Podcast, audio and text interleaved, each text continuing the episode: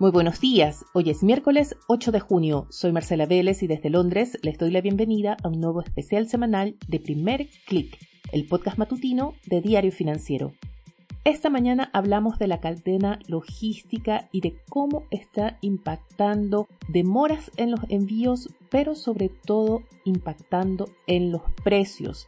Sí, las disrupciones en la cadena de suministros es uno de los factores más citados por las autoridades a nivel internacional como uno de los factores más importantes detrás de las presiones inflacionarias. Lo mencionó ayer Janet Yellen en su primera comparecencia ante el Congreso estadounidense. Lo menciona también el Banco Mundial en ese pesimista reporte en el que recortó las proyecciones de crecimiento mundial de 4,1% a apenas 2,9% para este año. No solo eso, el Banco Mundial advierte que muchos países no podrán evitar una recesión y que este escenario de esta inflación que pesa sobre una sombra encima de la economía global, es decir, bajo crecimiento o recesión y alta inflación en simultáneo, tiene como factores detrás diversos shocks, incluidas la guerra en Ucrania, el alza en el precio de los commodities, pero también las interrupciones en la cadena de suministros. La gran apuesta de los banqueros centrales es que estos problemas se irán solucionando a partir de ahora y hacia fin de año y que esto ayudará a reducir las presiones inflacionarias. ¿Será esto así? De este tema conversé con Daniel Fernández, el expresidente de la Cámara Marítima y Portuaria de Chile, y ya habíamos conversado con él en octubre pasado cuando estábamos en medio de esa crisis de la industria logística a nivel mundial. Daniel Fernández nos ofrece hoy una actualización sobre cuál es la situación. Hay muchos problemas que se han ido resolviendo, también las proyecciones hacia el próximo año. Pero quiero destacar un punto y es que como irán a continuación, esta crisis global enfrenta a Chile con una infraestructura de transporte con muchos problemas derivados sobre todo de la falta de inversiones y de seguridad. Los invito a escuchar a continuación parte de nuestra conversación. ¿Cómo podríamos definir la situación actual en términos de logística, actividad portuaria? ¿Ha mejorado o no respecto a lo que vimos, no sé, a inicios de año? Bueno, yo diría que la, la situación podríamos hablar de transición, transición entre una crisis y un cierto estado más estabilizado pero que todavía no se produce. ¿Por qué no se produce? Porque, eh, de hecho, no podríamos saber hoy cuál va a ser ese estado estabilizado, porque como en todo en la vida que ha pasado en esta pandemia, hay cosas que se han modificado y que no van a volver atrás. La, parte principal de la crisis de la cadena logística ocurrió cuando se levantaron las restricciones y entonces eh, las personas empezaron a demandar de nuevos servicios y sobre todo a comprar cosas, se produjo un shock de demanda, eso lo hablamos la vez anterior, que hizo que el sistema logístico se estresara muy fuerte, con el adicional de que no había disponibilidad de mano de obra, por el mismo tema de la pandemia y por las restricciones que aún persistían, para el transporte terrestre. Entonces, este efecto de shock de demanda eh, y una cadena restringida en su operación, por condiciones operacionales todavía no, no normales, eh, produjo una presión muy fuerte sobre los precios. Y esa es la realidad que, vivimos. Y esos precios obedecen fundamentalmente, como digo, una gran demanda, pero también a las demoras que sufren las naves y los puertos para poder manejar y despachar eh, la carga, ya sea de importación o de exportación. Ese, efecto acordeón o efecto látigo que se llama, ¿no es cierto?, en la gran logística, aún persiste en menor medida, eh, dado que la gente ya está estabilizando más su consumo en una condición, diría, más normal, y que hay más disponibilidad de personal para el transporte terrestre. Sin embargo, eh, y aquí termino esta, esta, parte, es eh, la política china de COVID-0 tiene un impacto bien significativo porque cuando ocurre un contagio eh, en algún terminal, en China se cierra. Para Chile, un terminal en China puede ser el equivalente a toda su carga. Cuando el puerto levanta su restricción, bueno, van uno por uno en una cola, ¿no es cierto?, que demora mucho en, en avanzar. Entonces, yo diría que el factor eh, COVID-0 de China es muy importante y el otro factor es Ucrania, eh, la guerra de Rusia sobre Ucrania, eh, con, con, el efecto, eh, con dos efectos principales. Uno, el alza del precio del crudo, del petróleo, que carece los costos de transporte. Y el segundo, de nuevo, ¿no es cierto?, con una presión de la demanda sobre ciertos productos que no están siendo abastecidos, ¿cierto? El, granos, cereales y otros productos que producen habitualmente Rusia y, Ucrania. Yo diría que es el panorama general, que es bastante agudo, si uno suma todas las variables. Entonces, la pregunta de cuándo se puede normalizar, bueno, hasta cuándo China va a tener eh, política COVID-0 o hasta cuándo no se van a contagiar operadores de, de, los puertos de, de, China, cuándo terminará la guerra en Ucrania y se podrán estabilizar los precios de los crudos y el abastecimiento de los productos. Son dos preguntas difíciles de responder. En el caso de la guerra de Ucrania, también ha obligado a cierto reordenamiento de la parte logística. Tengo entendido que hay, redirección de cargueros, hay desvío de rutas. En algún momento también se produjo un atasco en los puertos con cargueros que estaban simplemente ahí porque no se podían mover. ¿Eso ha mejorado o seguimos todavía con una parte física logística más allá del tema de precios? Hay, hay varios factores que aún persisten. Yo diría que el primero, para ir despejando, es el tema energético.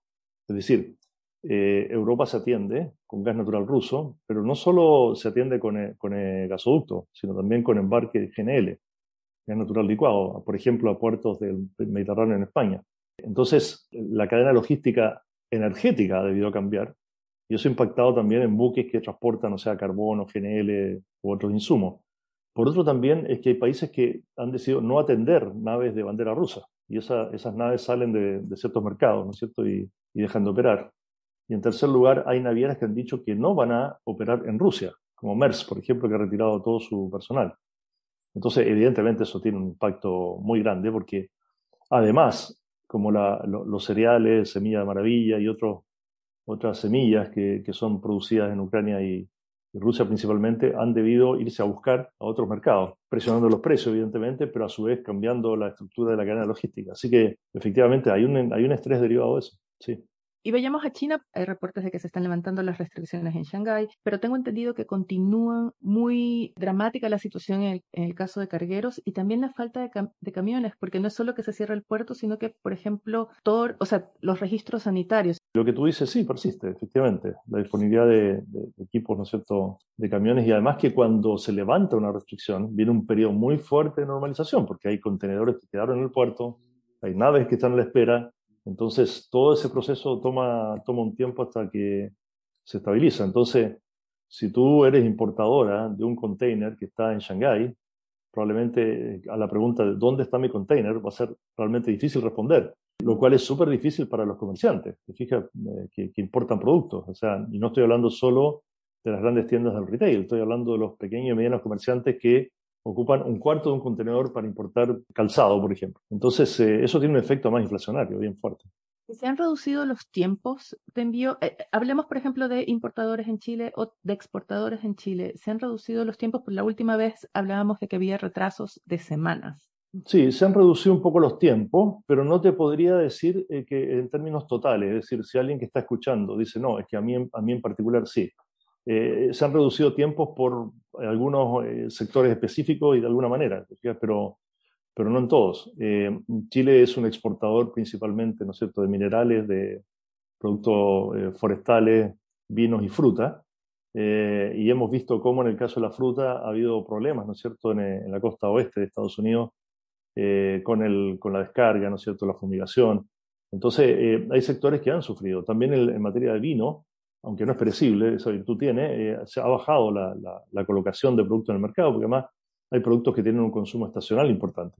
En el caso de los minerales, las exportaciones han seguido más o menos bien, no, no, no tenemos reportes de problemas en el sector. Y en cuanto a las importaciones, eh, la importación de vehículos se ha tendido a, a, normalizar, electrodomésticos también, pero, así como te, te dije cuáles eran las exportaciones principales de Chile, la mayoría de las personas piensan que las importaciones principales de Chile son automóviles y electrodomésticos, y en realidad, eh, si uno mira la canasta básica, nosotros importamos mm, cerca del 70% de las legumbres, eh, del azúcar, de la carne y del trigo, con el cual se hace pan, harina primero y luego pan, y eh, esa, esa, esas limitaciones o esas dificultades en esos productos ha provocado un un impacto inflacionario muy significativo en Chile. Entonces, eh, Esas cadenas no se han normalizado eh, todavía. Ahora, tú me, si, uno dice, bueno, el trigo, bueno, el trigo está Ucrania, está Rusia, y además están las demoras. Ahora, una de las preguntas que se hace en, Chile,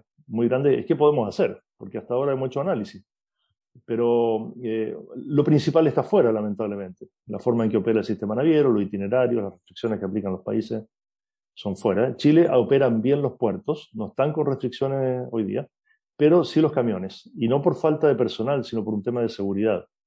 Es decir, hay un turno, que es el turno nocturno, que no se hace todavía. Seguimos haciendo dos turnos. Los, terminales portuarios operan 24/7, pero los, eh, eh, camiones eh, operan un tercio de los turnos y eso provoca un efecto disruptivo en la cadena logística.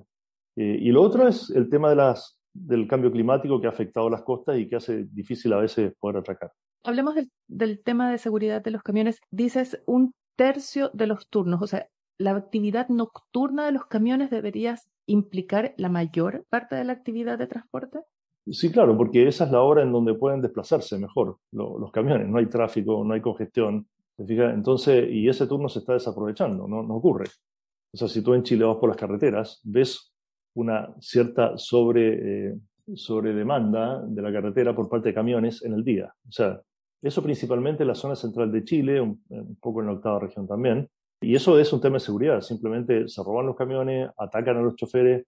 Hay mafias organizadas que, logran con drones, con sistemas de, con bandas, con equipos, cercar un camión, llevárselo. Eh, es decir, es bien, es bien grave. Y yo entiendo a los camioneros, porque hay un riesgo de seguridad personal. Podemos decir con toda seguridad y con todas sus letras que el transporte de carga en Chile ahora, debido a problemas de seguridad, funciona a un tercio de su capacidad. A ver, más objetivo es decir que hay un tercio de los tres turnos que no se hace. ¿Por qué te digo esto? Porque al final la carga se mueve.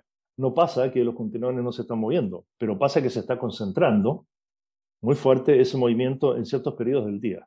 ¿Qué produce eso? Fenómenos de congestión que al final terminan en mayores costos. Y se está desaprovechando potencial porque durante el día también se mueve más lento, se puede mover menos carga. Por eso es que es tan fundamental el ferrocarril.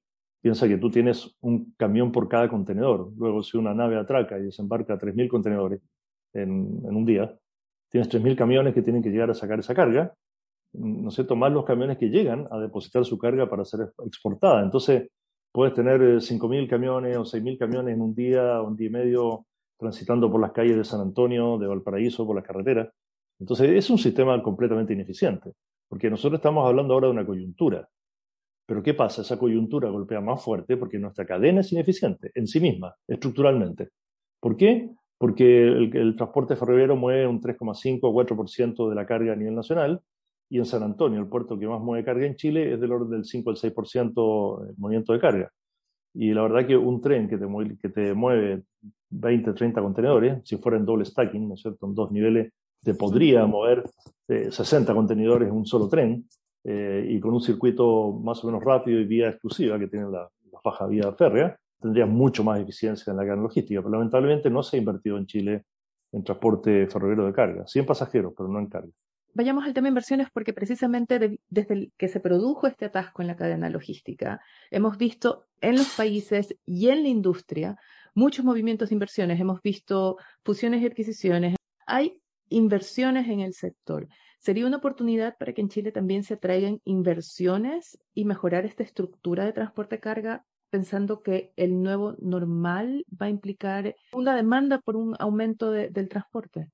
A ver, hay dos situaciones superpuestas, ¿no es cierto? Una que es estructural, de cómo venía siendo la cadena logística y cómo va a terminar siendo, que no sabemos exactamente, va a tener algunos cambios, pero en el grueso grueso no se ha construido infraestructura, no se ha invertido en trenes, por lo tanto la estructura principal van a ser camiones operando en los puertos para retirar mercadería y, exportar. Ahora, eh, eh, la coyuntura, que es la que genera el alza de precios tan fuerte, es una coyuntura. Es decir, si la señal de precios permanente fuera esta, me refiero a las navieras, por ejemplo, habría empresas preparando su entrada eh, a este sector. Pero sabemos que este sector ha sufrido durante muchos años, más de una década, de presiones muy fuertes sobre los márgenes, debido, ¿no es cierto?, a eh, que se invirtió mucho en naves en un momento determinado y ocurrió una recesión, un estancamiento económico que hizo que hubiera holgura de capacidad. Eso generó quiebras de algunas empresas navieras y fusiones y adquisiciones de otras, eh, al punto que hoy día tenemos tres operadores grandes, digamos, a escala, a escala global. La pregunta es, ¿esa estructura de operación va a permanecer?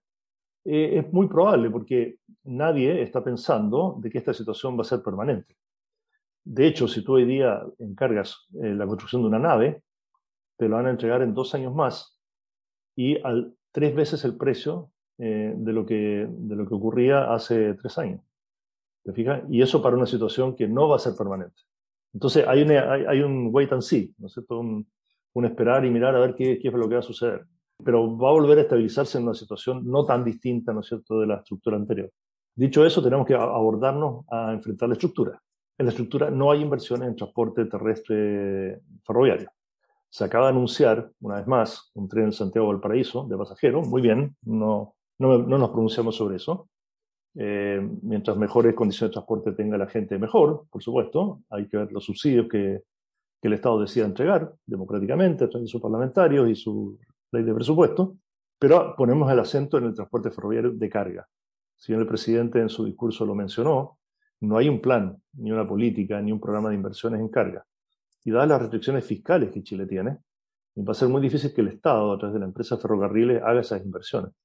Entonces, tiene sentido, desde nuestro punto de vista, eh, algún tipo de régimen de concesión, en particular en San Antonio, con vista a la construcción del puerto de gran escala, para que eh, los operadores de carga ferroviaria, ya sean integrados en la cadena o no, puedan hacer inversiones.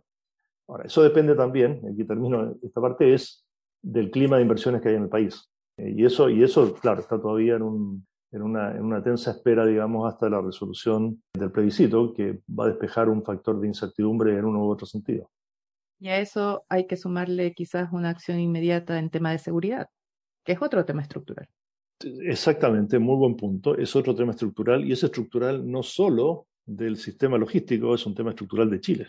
O sea, hoy día, si nosotros eh, revisamos, seguimos las conversaciones del presidente Boric con el presidente Trudeau en, eh, en, Canadá, han hablado de seguridad, ¿no es cierto?, de armamento, de cómo se enfrentan ese tipo de situaciones de riesgo, buscando experiencias internacionales. O sea, el, problema de, de, la violencia, digamos, en Chile eh, y de la seguridad es un problema bastante generalizado. Entonces, eh, este es uno de, de los factores que, que, se revelan como, como críticos. Pero hay otros también. Lo digo esto porque entendemos, no, no, no digo, no, no, no, estamos diciendo que haya un abandono particular en este sector, sino que hay un problema generalizado que el Estado tiene que abordar, porque es el único facultado, de acuerdo a la Constitución, para hacerlo. Daniel, y para cerrar, y sé que no, no hay una bola de cristal, y sé que no, que no podemos saber cuándo China cambiará su política o cuándo acabará la guerra, pero ustedes en el sector y pensando que este es un tema clave para esa ecuación de la inflación. ¿Qué perspectiva tienen en temas de tarifas, de costos y de aporte de la parte logística a las presiones inflacionarias de aquí al próximo año? Bueno, la presión inflacionaria ocurre la mayor preocupación, digamos, que tenemos y que ocurre sobre todo, como te decía, en la canasta básica. Aceite, pan, legumbre, carne, arroz, que son productos mayormente importados y algunos de ellos provenientes incluso de mercados que están afectados por la guerra Rusia-Ucrania, como el de semillas de girasol, por ejemplo, o semillas de maravilla. De maravilla. Eh, entonces hay un efecto inflacionario importante en ese sentido también. Ahora, a la pregunta eh, tuya, quiero, quiero despejar un punto que hablamos antes. Cuando yo digo que hay una cierta incertidumbre de aquí a septiembre, no estoy diciendo que eso sea bueno o malo, es parte de un proceso que Chile está llevando a cabo, pero es un factor que influye en algunas decisiones de inversión. No para hacerlas o no hacerlas, sino para entender mejor las condiciones en que se pueden hacer esas inversiones. Que yo creo que van a seguir existiendo, pero va a depender un poco la escala, el volumen, la forma eh, de, cómo, de cómo el sistema regulatorio se establezca. Ahora, dicho eso, eh, ese factor va a estar despejado en, un tiempo más. ¿Está afectando hoy la cadena logística en particular? No.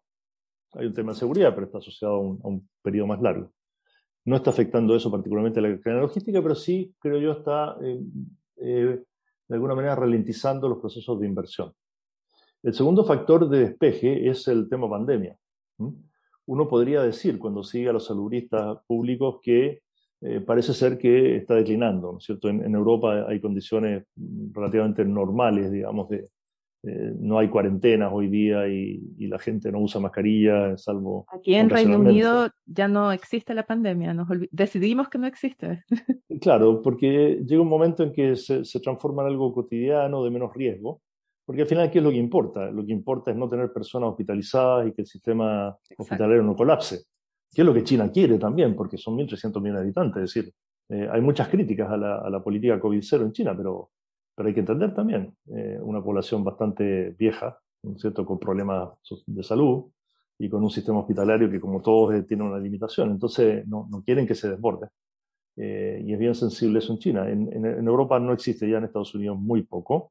En Chile la actividad yo diría que está normalizada, salvo algunos servicios, restaurantes, hoteles que tienen algunas restricciones, el resto está como bastante normalizado. Por lo tanto, de no ocurrir una nueva variante agresiva, yo diría que de aquí a fin de año ese factor debiera no influir y también haber generado ya la estabilización de la oferta-demanda, ¿no es cierto?, en un punto más equilibrado.